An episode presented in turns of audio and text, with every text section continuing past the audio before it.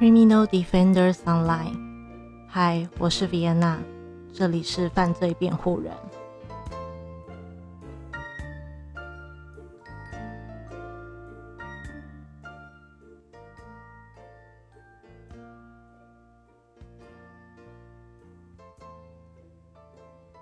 大家今天好吗？呃，因为这几天其实都在处理家里的事情。嗯，处理家里的事情难免会有一些情绪，所以呃也在平复心情中。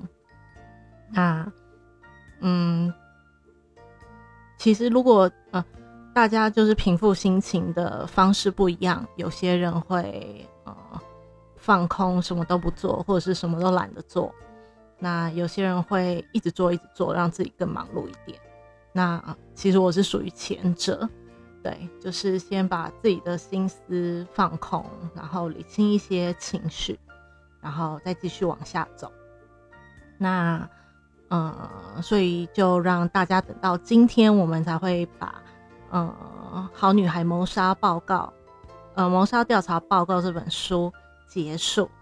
那，嗯，大家是怎么处理自己的负面情绪呢？其实这没有对错，只要你舒服就好。重点是你舒服。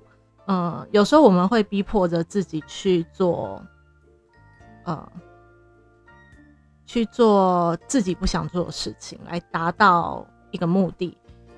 其实也有可能，应该是说，我们因事因事制宜好了。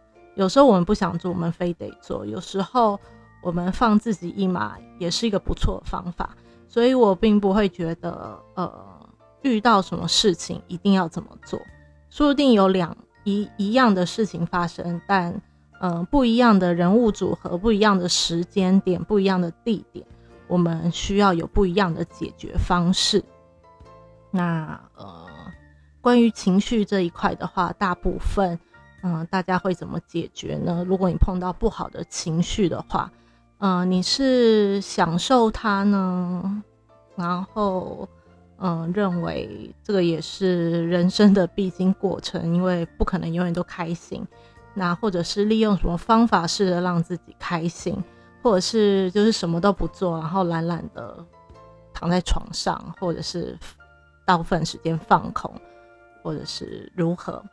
大家可以呃想一下，那这样的这样的状态你是舒服的吗？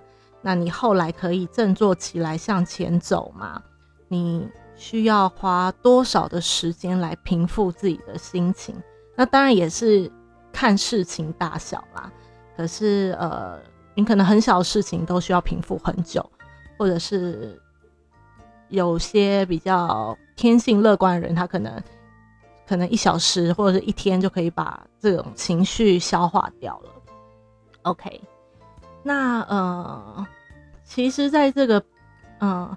其实，在这个平复情绪中，那呃，我也发现到，其实，呃，我们都已经到了，就是出社会需要出社会工作当社畜，或者是自己创业，呃，很忙碌的工作，或者是呃，嗯，说难听一点，社畜的工作。所以，其实我们阅读的时间真的不多。那呃。也不是说没有，而是假装下班就会想要休息，或者是放空，或者是有很有蛮多除了外务呃工作以外的外务需要我们处理。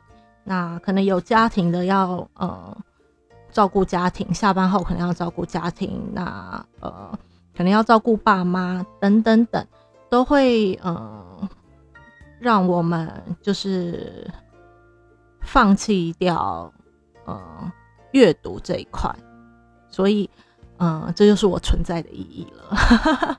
希望可以，呃，借由我自己的自己也要养成的阅读习惯，然后陪着大家用呃零碎的时间，无论是跟大家介绍书籍，或是有趣的呃有兴趣的影集，或者是呃主题，那所以，呃。也不是说大家不要放弃，用自己轻松的方法去度过每一天。对，那也想要养成阅读习惯的大家呢，呃，我们就一起走吧。OK，好，那呃，再来的话，其实我觉得昨天有一个，就是有一个时段，我非常的呃，就是算又一次的平复到我的心情啦。对，那呃，昨天的吃完晚餐，我就跟我的母亲一起从家里走路到呃全联超市。买一些呃零嘴啊，或者是一些呃平常的那种呃，如果懒得出去买要吃的泡面啊之类的。那呃，我也必须说，其实嗯，就不瞒大家说，我跟我，尤其是我妈妈，呃，我母亲，我爸还好，因为我爸就是一个超级乐天派，然后嗯，也是一个和平主义者。那他他的嗯。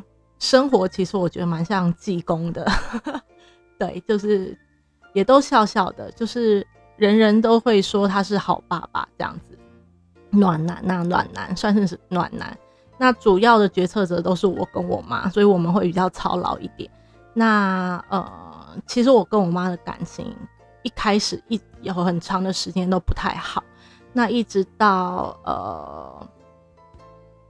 呃，我开始有论及婚嫁的对象，开始才会有比较好的呃状态。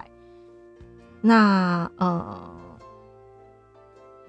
我觉得是因为他他的着急啦，他怕就是女儿没有没有对象嘛，没有呃下半身照顾的人，所以他就会着急。那呃，我不知道这个年代的爸妈是怎么样，对。嗯，因为我其实蛮少接触长辈的，尽量避免 接触。对，那呃，但是我现在目前碰到的这些长辈们，大部分都是非常，嗯，非常比较稍微焦虑一点，对自己儿女的未来比较焦虑一点，所以会带一点点控制的气息。那呃，反正随着我的年纪越来越大，那呃。天时地利人和，好了，天时地利就是，呃，因为我要上班又要上课，所以其实碰到我爸妈的时间并不长。即使我后来就是搬回了家里，对，那其实之前有很长时间我是不在家的，我是搬出去住的。那后来我搬回家里，天时地利人和呢，就是我也有呃固定的男友啊，然后呃呃，其实每一段几乎几乎都。都有讲到，就是有讲到要结婚这件事情，但是，嗯，就是在那段时间，我可能我们可能有的是不想结，然后有的是，呃，还在等待中，然后有的是就是太快了，也不想结之类的。好，那呃，也经过，我觉得除了呃，除了我们自己的不断的激烈的协调，或者是。呃，嗯，就是彼此彼此对彼此的同理心，或者是呃自己自身行为的改变，其实有一部分很大一部分是，呃，我的闺蜜帮我，我的闺蜜帮了我非常大的忙。对，那呃，所以其实关系的话就越来越好，越来越好。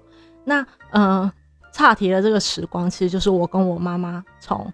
从家里走到全联的这一段路，我觉得很棒，因为中间我们聊了一些聊了一些话题。那呃，我其实很少跟家人聊天，因为嗯，一是时代的代沟啦，就是很多事情是讲不通的，他们有他们的想法，我们有我们的想法，所以很容易造成冲突。那呃，我本很担心疫情，疫情如果我们都在家的话，其实是很麻烦。但是居然没有哎，我居然过了过了一个呃蛮顺利、蛮平安的 疫情家庭生活，所以可能也是因为他们看到了我其实在外面做的一些事情，把它搬回家做，其实就是比较是没日没夜啦的状态，所以他们稍微可以看到我在外面的情况，那就会有稍微比较体谅我一下这样子，那。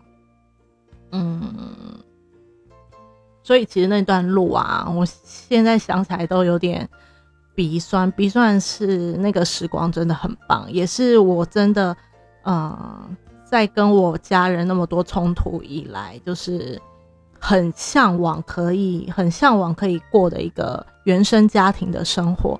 那我也很我也很高兴，我其实是拥有这样的呃原生家庭的生活，这样子，就是 I got it，对，OK。那 by the way，我们去全联买一些零食，买一些泡面，于是我就买了非常多的韩国泡面。我发现韩国泡面不便宜耶，一包没有带完的，一包就要四十几块、五十几块。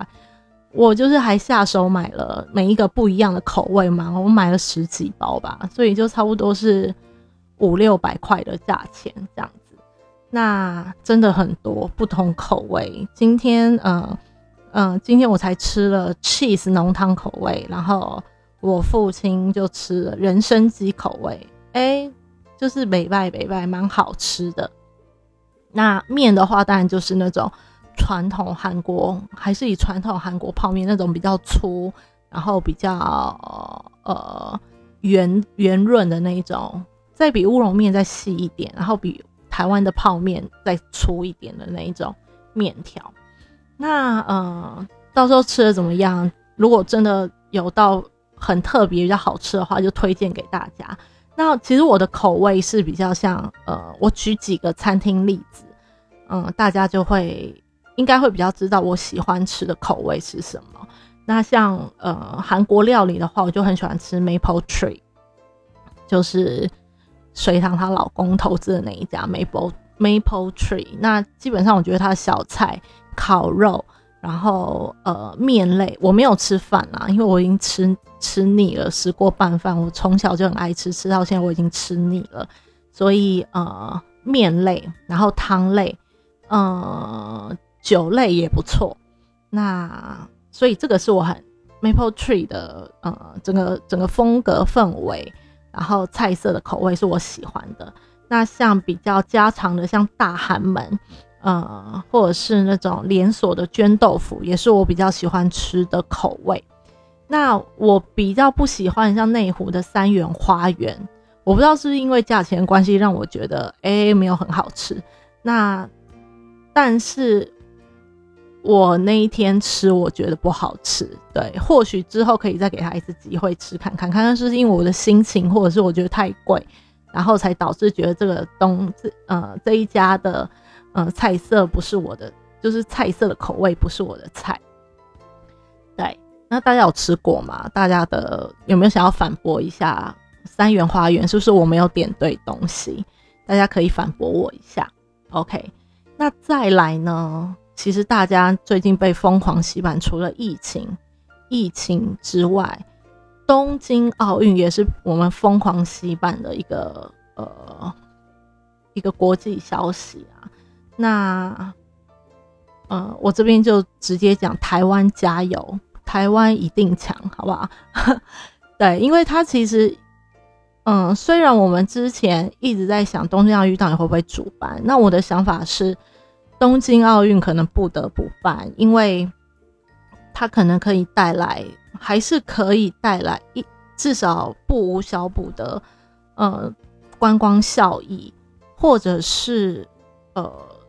我们常说拆有时候会比建设更贵，所以它好像也不能浪费那个钱去拆掉，所以它是不是处在一个不得不办的状态？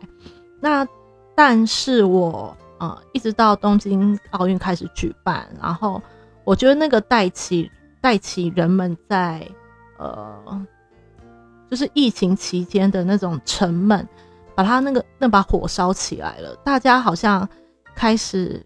就是团结那种，就是团结的兴起，一致向外，然后呃变得比较有活力，然后变得好像比较有事做，因为每天都有捷报嘛，每天都有捷报，就是谁谁谁又得奖啦，什么呃一个人的武林啊之类的，那你不用追，其实这些新闻就会追着你，因为你的 social social 的那个平台就是一直都有人在。就是帮你洗版，所以你也不用追，对，所以我倒觉得，呃，以好的方面想，其实东京奥运带给人们就是疫情疫情下的一种活力。对，那呃，有兴趣的朋友，请继续支持我们，呃，台湾的选手可以在东京奥运取得好的成绩，好吗？对，那其实，在东京奥运，我们也学会了很多，像什么柔道尔啊，然后，呃。就是一些很可爱的照片，举重照片啊，或者是一个舞，就是呃，庄智渊嘛，庄就是呃，桌球国手庄智渊的呃救援浪浪的这种宣导，其实周边也带起了很多不一样的议题。那呃，的确也是活络大家对呃。就借由东京奥运活络大家对生活的一些热切，或者是关注生活上的一些呃消息，这样子，那我觉得是好事，我觉得是好事。OK，好，那呃今天的话就跟大家先分享到这边，因为我们要回到我们的主题，就是呃嗯好女孩谋杀谋杀调查报告。这本书的后段，最后段，也就是要进入完结篇的状态。那呃，这边呢，就嗯，它是四十第四十八章到第三个月后啦，第三个月后的呃篇章。那其实上集我们就我们在呃艾瑞特老师的呃旧房发现一个女孩。那那个女孩自称自己是安迪，但是她不是安迪。By the way，后来警察当然是介入处理。那呃，因为有嫌犯嘛，就是嫌就是呃，我们所谓的呃加害人，加害人嘛，对，加害人。那呃，他并没有像沙尔一样死亡，所以呃，这件案子就被重启调查。那呃，艾瑞特老师的确。就是任人罪行，因为基基本上就是人赃俱获嘛。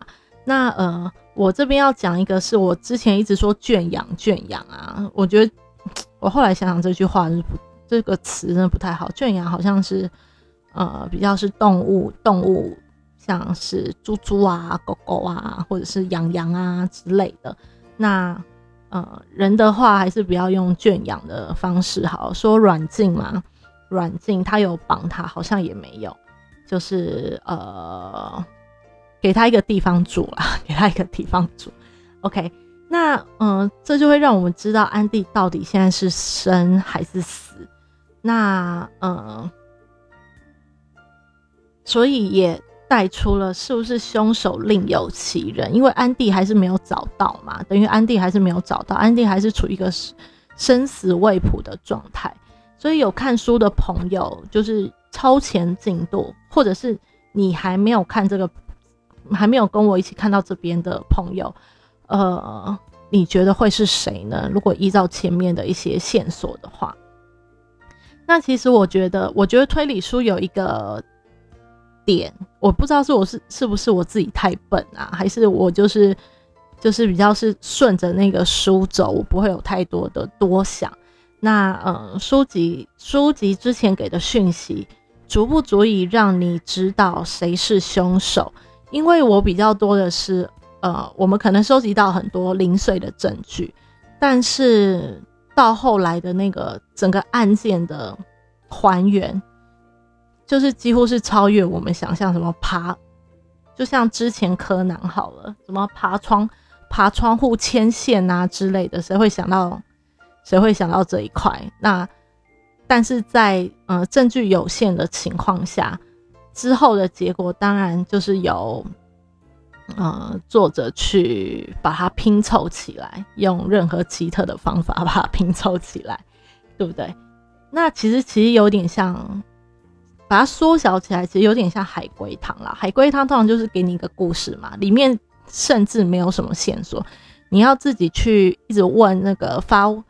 提供这个故事的人，呃，他之前有去哪里吗？或者是怎么样怎么样之类的，才可以把这个线索拼凑起来，然后也才可以得到可能意想不到的答案。对，那你觉得会是谁呢？如果就就从现在的呃资料看起来的话，OK，那所以反正呃警方重启调查，但是呃也就代表小皮这边算是调查到一段落了。那呃一他已经他呃已经证明了沙尔不是凶手嘛，二他既找到了呃所谓的凶手是艾瑞特。艾瑞特先生，呃，但是但是小皮的心里却还没有结案哦。小皮觉得，嗯，就是这样的过程下来，好像好像有几个地方还是有一点出入。哎，是呃，本人就是好，例如像艾瑞特老师说，他见到。安迪到自己家门口的时候，其实是十点多嘛。那贝卡是最后看到安迪的人。那，嗯，这两个人的时间点就不符，一个是十点多，一个是十点半，然后十点四十，呃，有监视器拍到呃安迪的车子嘛。OK，那所以他觉得说，是不是艾瑞特老师说错了？因为毕竟是五年前，那嗯，时间上会不会有出入？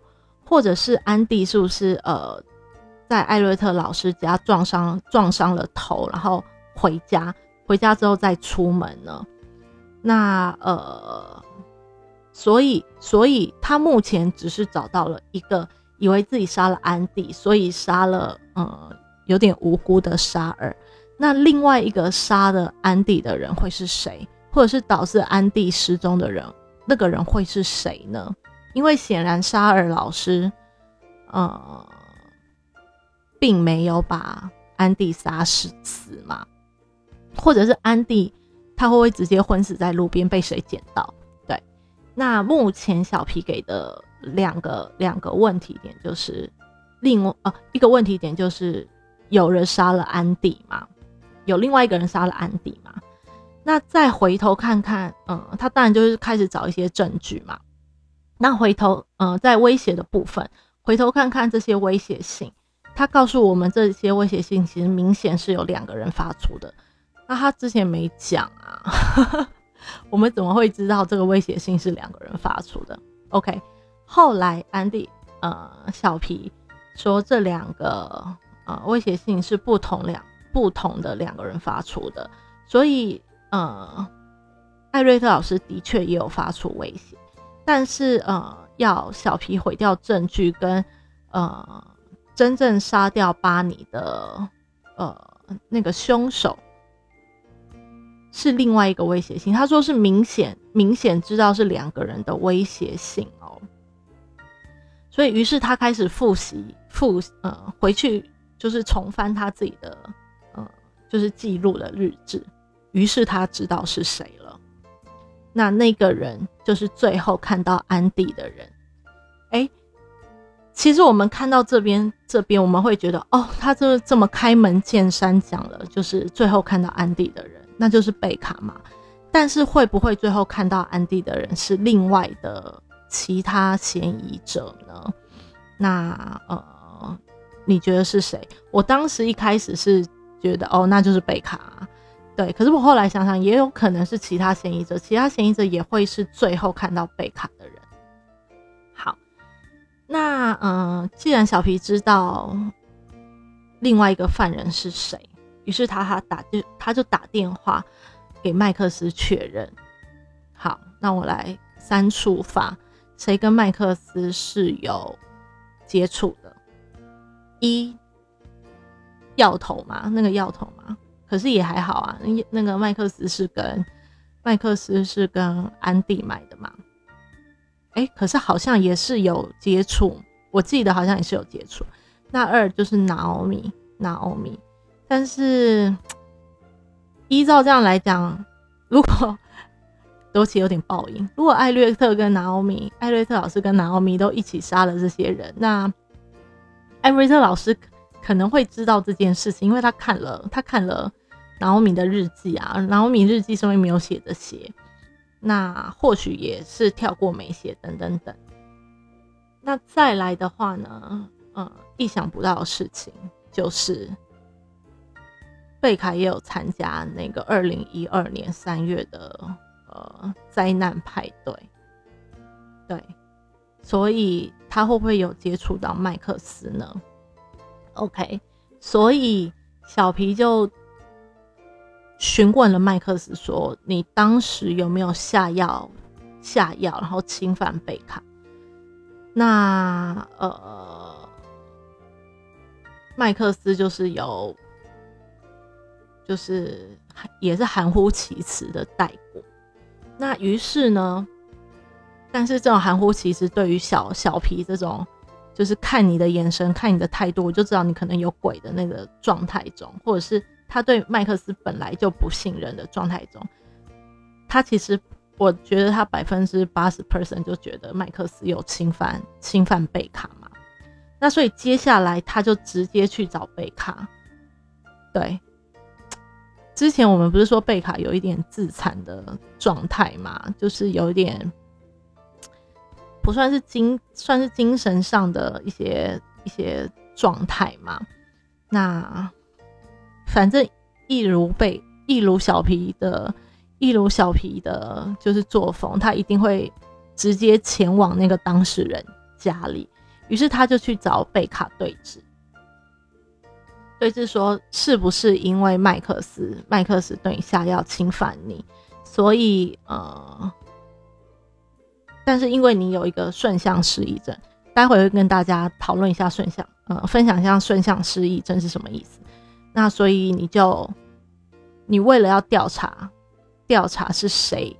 调查是谁？呃，就这这个侵犯中有谁侵犯了你，或者是为什么侵犯，或是等等等，就是往前调查。不要忘记，贝卡其实也是在报社工作实习工作的。那是是史丹利，其实他算是一个调查记者嘛？调查记者，所以他如果呃在那边实习的话，会不会他其实也是有一个记者的？呃，行事风格也不一定。OK，好，那呃，现在跟大家来介绍一下顺向失忆症。那呃，这这个资料是从我是从维基百科上面就是大致了解一下，所以呃，文案的话大家也可以直接上维基百科。那顺向失忆症就是顺向顺着那个方向的顺向失忆症，那它是一种失忆症。那跟忘记发病前的事物的逆向失忆症不同，那它指的是病患会遗忘患病后发生的事情，一个是发病前，一个是患病后，患病后发生的事情。呃，那这个病症呢，主要有两个原因造成，第一个是药物或者是酒精的呃诱导，导致这个失忆的效应。或者是呃脑外有创伤，跟大脑的海马体或者是周围皮质有病变，那就是一个是外在的，一个是啊，其实算是两个都是外在的啦。那嗯，是这样讲吗？OK，一个是外在的成因，一个是内在的成因。内在是脑脑的部分嘛，脑内或者是脑外，然后一个是药物跟酒精的呃诱导。那呃。大量酒精、大量酒就是酗酒的部分，也会让呃这个失忆症产生诱因。那患有顺向失忆症的患者会有不同程度的失忆现象，嗯，一些比较严重的患者，呃，并有顺行性和就是同时会有顺向跟逆向的失忆症、失忆症的现象。那呃，顺向加逆向的话，其实叫做全脑失忆症。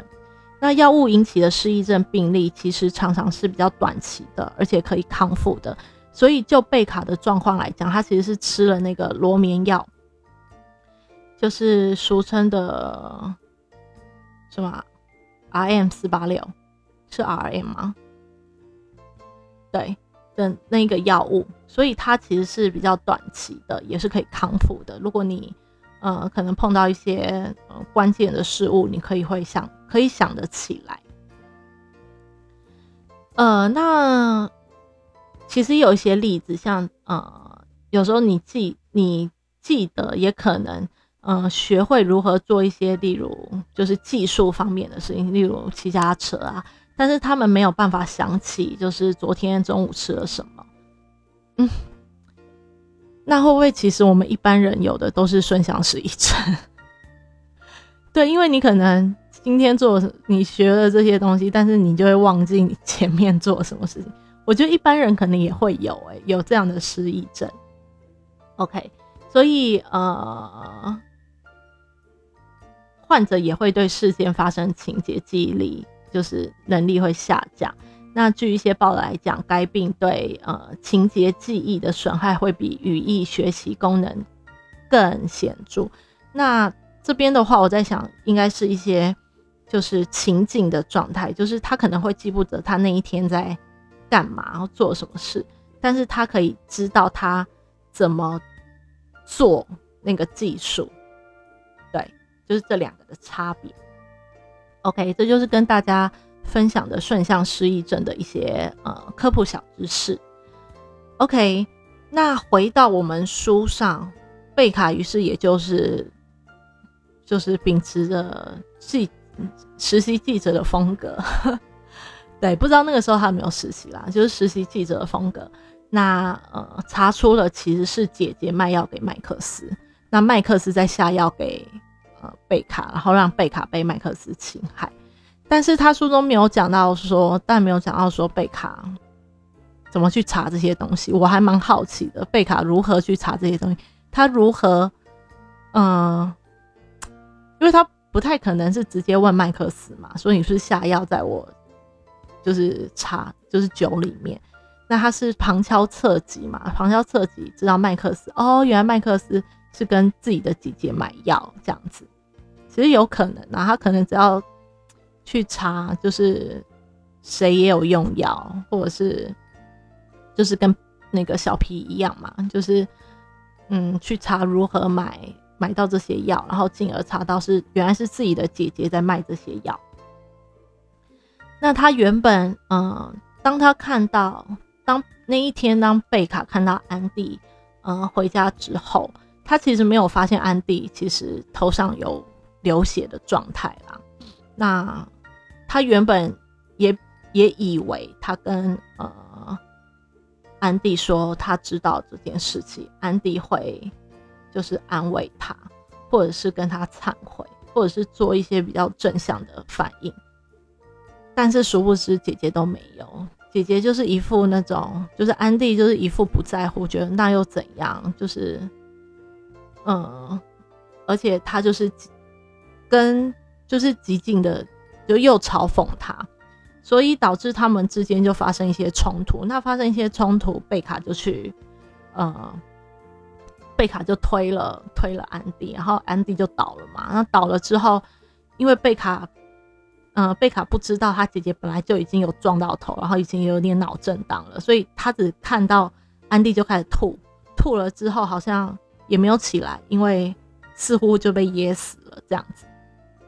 对所以，于是姐姐就就离开了。那，嗯，我们可能会觉得，那是不是可以找呃父母求助？但是，其实就这件事来讲，或者是就我们之前了解，嗯，就是贝尔家来讲，其实父母应该是不会给予这样的求助。甚至父母可能也会跟姐姐一样，就是冷嘲热讽说：“哦，你可能怎么那么笨啊？哦，你长那么丑，还被人家侵犯之类的这种这种状态，怎么可能啊？这种状态。”所以，by the way，对于贝卡来讲，他就觉得哦孤立无援，那不如他自己解决好了。于是他就呃，不是有监视器拍到。嗯，安迪的车开出去嘛？当时其实就是他开的，是他开出去的，而非安迪。那呃，尸体的话其实就在车内。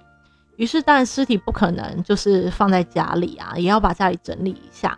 那还记得之前贝卡跟同事呃同事哦，之前贝卡同事有讲到那个十一年都没有卖出去的旧农舍嘛？那呃，贝尔的爸爸不是想买？那所以他就是用了一些用了一些招，让自己的爸爸不买，然后把自己姐姐的尸体放在旧农舍的化粪池里面。Why？我觉得放在水塔也比较好，为什么要放在化粪池？所以其实他就是既爱又恨姐姐。我不懂为什么要放化粪池？哎，对啊，是因为没有水塔吗？OK，那呃，因为因为要让要撇清自己的关系嘛，所以他又把车开到那个药头家的附近，所以可能就故布一阵，让大家觉得。让大家觉得哦，是不是那个药头，或者是想要伸张正义，把那个药头抓起来，不要让人家，嗯，又因为这个药头在卖药，然后导致其他人被侵犯，不一定，很复杂的心情都有。所以反正他就把车放在药头那边，才会有呃，要头变成嫌疑人的一个状态嘛。OK。那呃，其实史丹利在跟小皮谈话过后，之前很早之前的访谈谈话过后，史丹利有告诉贝卡说有人在调查安迪弟弟这件事情。那啊，不是不是安迪弟弟说错了，是安迪的这个案件。那所以就呃，还记得我他们一直在找第二只手机嘛？他们第二只手机其实一直在贝卡。一直在贝卡手上，因为贝卡就去，贝卡在调查到底是谁，就是就是他在调查调查的这个状态中，他其实就有发现安迪的第二只手机，所以他也才发现摇头。那安迪安迪失踪之后，他就把第二只手机一直放在身边，那所以他就开始查看呃手机里面一些联络，想要想要陷害吧，就是。手机里面一个，他说姓艾的，他就是艾瑞特老师。那呃，他前还记得那个旅馆的婆婆吗？旅馆婆婆不是说哦，几周前有看到这样的女生进来，其实那个是贝卡。呃，那个谁，就是老婆婆记错了，那个人就是贝卡，去旅馆的那个人就是贝卡。那呃。或者是其实小皮在呃在追踪那个药头，在车呃车站的停车场的时候，其实贝卡也在呃小皮的身后，对，也在跟踪着反跟踪着小皮，就是好一个螳螂捕蝉，黄雀在后的一个概念。OK，那呃关于巴尼呢，其实贝卡是说他并没有杀巴尼，他其实呃知道小皮把这些。把这些证据毁掉之后，他其实就放走小那个巴尼了。巴尼就是那只宠物狗。那可能是因为森林太暗了，所以巴尼自己摔在河里面，就是离开了这样子。所以他并没有，他并没有杀害巴尼。讲了那么多，讲了那么多，呃，好像贝卡就是要认罪了。没有哦，小皮这个时候忽然开始觉得有点晕眩，觉得哎。我的精神状态好像开始不太好了，哎，四肢好像开始有点无力了。没错，贝卡在小皮的茶里面下药，对。那想必贝卡就是没有要认罪嘛？贝卡就是想要灭口了。OK，没错，这就是他的他的目的，急中生智，他开始他。要开始就是灭了小皮这个口，让所有的让所有的呃事情就在艾瑞特老师这个人身上结束，然后他自己继续过他自己的生活。那小皮蛋也没有救，反正他靠他他坚强的意志力，一直一路就是跑向树林里。我不知道他为什么跑向树林里，不跑到大马路上，就是有监视器的地方，他为什么跑到树林里？于是他还是被。嗯，吃药的，呃，没吃药的总比吃药的跑得快，所以他还是被就是贝卡抓住了，而且要开就是开始灭口，然后窒息小皮这样。那好家在好家在好心有好报，也不是啦，就是呃，但故事的期间，故事的期间，小皮是知道，呃，小皮爸爸是知道，呃，小皮要去呃贝卡家的，所以。出来救援的就是那个幽默的企业律师爸爸，就是出来解救了小皮。对，那当然，呃，贝卡的部分就呃一样被警察抓回去了嘛。那呃，这个这这一个案件就算真正的告一段落，因为基本上两个人也都说出了自己犯案的动机，两个人也都呃抓到了，然后追诉期还没过，才五年前，对，所以其实。这一个案件就算是呃可以顺利结案了，经过之后的整合调查，那最后最后呢是三个月后，呃贝卡因为这件案件呢，就是呃让剑桥的教授们第一时间就录取他了，那呃他也在小镇上呢，我觉得是一个记者会吧，一个记者会还是表扬会，那这个表扬。这个表扬会呢，其实呃，小皮就有说了一些话。那我当时看的时候，其实是有点起鸡皮疙瘩的，因为呃，也有一些感动啦。因为其实很多很多呃，目前现在很多推理案件讲的都是呃，我当然也很喜欢看有些精神疾病状态下，或者是他一些创伤的状态下而产生的一些杀机。呃，但是有启发，有启有确切告诉你，呃，他在这个故事中的呃启发或者是心得的感觉很少。那其实作者就借由小皮的呃，最后在呃讲台呃讲台上的讲述，来嗯对这个案件或者是对于人性做一个据点。那我就先帮大家朗读一段，我觉得有点起鸡皮疙瘩的，呃，其中一段。嗯，他说：“话说回来，当我们仔细检视，我们在这个真正的安迪背后发现了什么呢？我们发现了一个女孩，脆弱，呃，脆，脆弱又深具自觉，因为安迪的父亲从小到大都教导他。”他的存在唯一价值就是他的外表有多美，以及他的渴望有多强烈，可能是对钱的渴望吧。OK，这是父亲告诉他的。那对他而言，家是一个呃，他被霸凌和藐视的地方。安迪从来没有机会为他远离那个家之后，有可能成为另外一个人，就是他从来没有机会。逃离那个家，也或许那个安迪能够为自己，就是呃卖药的那个安迪，能够为自己决定价值，想要呃决定想要哪一种未来。他是不是存了一些钱，就是自己的花费，自己爽的那一种呃未来？对他想要过好日子，他想要过他向往的、渴望的日子的那一种未来。OK。那再来呢？另外一段是，虽然这个故事里有邪恶的一面，但我发现这不是呃能轻易划分善恶的那一种故事。那到头来呢？这个故事是关于人和他们不同程度的绝望，然后彼此摧毁。就是他们并不是他们，我我对这件这句话的含义是。他们并不是恶人，但是因为他们碰到一些事情，是不是他们不得不，或者是为了保护自己，或者是保护其他人，或是保护他们，呃，就是保护他们想要保护的人，而做下了，而产生不同程度的绝望嘛？所以开始呃彼此摧毁。但这里有一个人呢，他到最后一刻都是好人，那就是沙尔辛格。OK，嗯，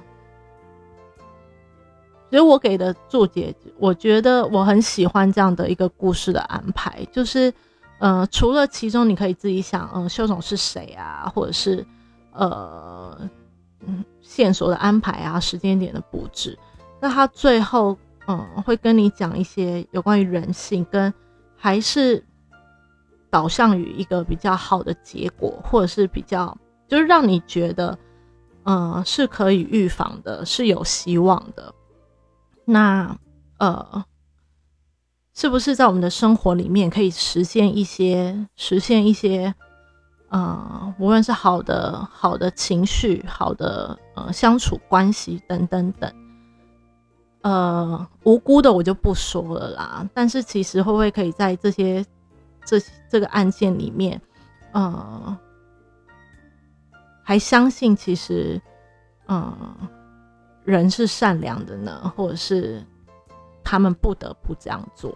对，有很多很多解释，重点是你自己的解释是什么？那我的解释是，嗯，我看到小皮是一个正直、然后善良、求真的一个女孩。那她对呃，我不我不觉得她是对案件热情，而是他对呃案件里的人热情。对，他会勇于告诉他们呃错误。或者是他们，嗯，小皮对他们自己有自己的见解，或者是小皮同样的也想要保护卡拉跟纳欧米的这种心情，所以他做出了一些呃判断的行为，像是他没有去，他没有去揭发这件事情，呃，就是肇事的事情啊，等等等。那呃，这是每一个人的选择。那呃，你碰到这样的事情，你会有怎么样选择呢？像我可能身边有身边，嗯，我很常想这件事情，就是如果我身边有人做不好的事情，或我自己做了一个不好的事情，我会选择怎么做？嗯，那我是告诉我自己，如果有一天我做不好的事情，我就是承认，然后负责。其实，在很多事情上，我也是如此，只是呃，负责的呃。早晚啦，对，因为也要看当时的能力是不是可以这样做，呃，这样子负责。那我也是，呃，希望我一直都自己都是有去承担错误的能力。那所谓的善良跟求真，也是，嗯，我一直想要自己想要达到的目标。所以我很。就是对我而言，我其实跟小皮已经差很多岁，因为他在高中，我已经大学毕业啊，大学还没毕业，就是我已经是社会人士了。那这样的这样的嗯勇气，呃正直善良求真的勇气，其实会经过你的社会化，然后慢慢的削弱掉。那呃，我还是希望自己保有这样的纯真啦。我是说这几个。这几个东西叫做嗯人性的纯真，OK，那呃今天我们就把这本书给结束喽。那之后的话呢，之后的话其实我有其他的呃计划。那像七月的话，我觉得我们就是忙，就算是盲读啦，就是看到什么书就读什么书，呃的一个状态，所以呃。五月底到现在七月底，其实就是一个盲读的状态。那呃，其实八月之后呢，八月之后，呃，除了本来就是一开始都会问候大家今天过得好不好啊，跟大家分享一下，先缓和一下那种进入进入案件的心情，然后问候大家以外，其实八月的话，我就会以下面几个呃。几个方式来跟他大家做分享。第一个，我呃会有一个比较系统性的阅读。那其实这个是配合我之后自己的一个就是呃课堂上的一个想要做研究的一个课题，算课题吧。那系统性的阅读呢，其实我是想要打算就是嗯嗯。第一周可能会跟大家分享所谓的专书，它不是那么学术性的专书，就是呃比较科普性的那种专书。那就从专书里面呢，呃专书里面的案例做每一天的讨论。对，所以目前的话这样子，那既可以是不是可以得得到更多更多的呃所谓的专比较。比较专业的资讯，我不能说非常专业，就是比较专业的资讯，来丰富自己的呃学识。那案例中也可以，是不是也可以呃维持我们那种有点想要探究刺激、探究黑暗的那一种那种好奇心。那这样子两方配合起来的话，我其实会觉得是不是会更完整呢？更更有完整性。那再来呢？其实我的案件，呃，不一定之后分享案件不一定会是刑案，就是那种呃杀人放火不一定。那他可能会有一些是冤案，那有一些可能是经济犯、经济犯罪或者是科技犯罪等等等。因为我们的呃犯罪。犯罪不一定是哪个面相嘛？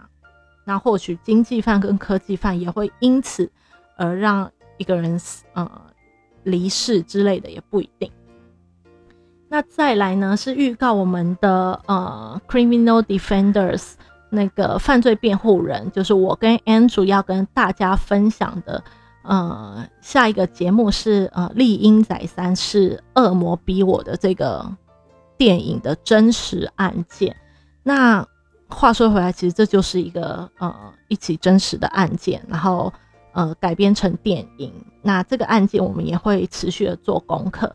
那基本上 def 呃 criminal defenders 我们是采呃双周更，就是呃双数周的呃那一周做更新。那一集的话，我们就会黑白聊，就是随便聊聊聊我们的想法，聊聊嗯里面我们看到什么。啊，智障啊，好笑啊，或者是很气愤的一些片段，就是走一个随便聊、随便聊北兰的一个路线。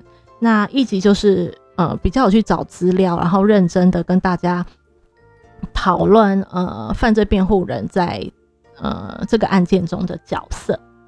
那之前其实有一有有一集就是呃，是谁谁杀了菲利普这个事情，因为。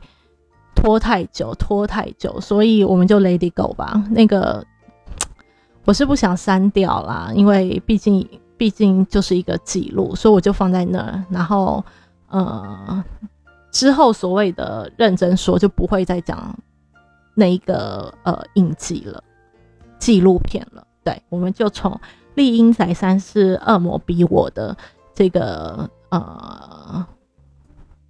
电影呃，真实案件改编电影说起，OK，那就这样喽，拜拜。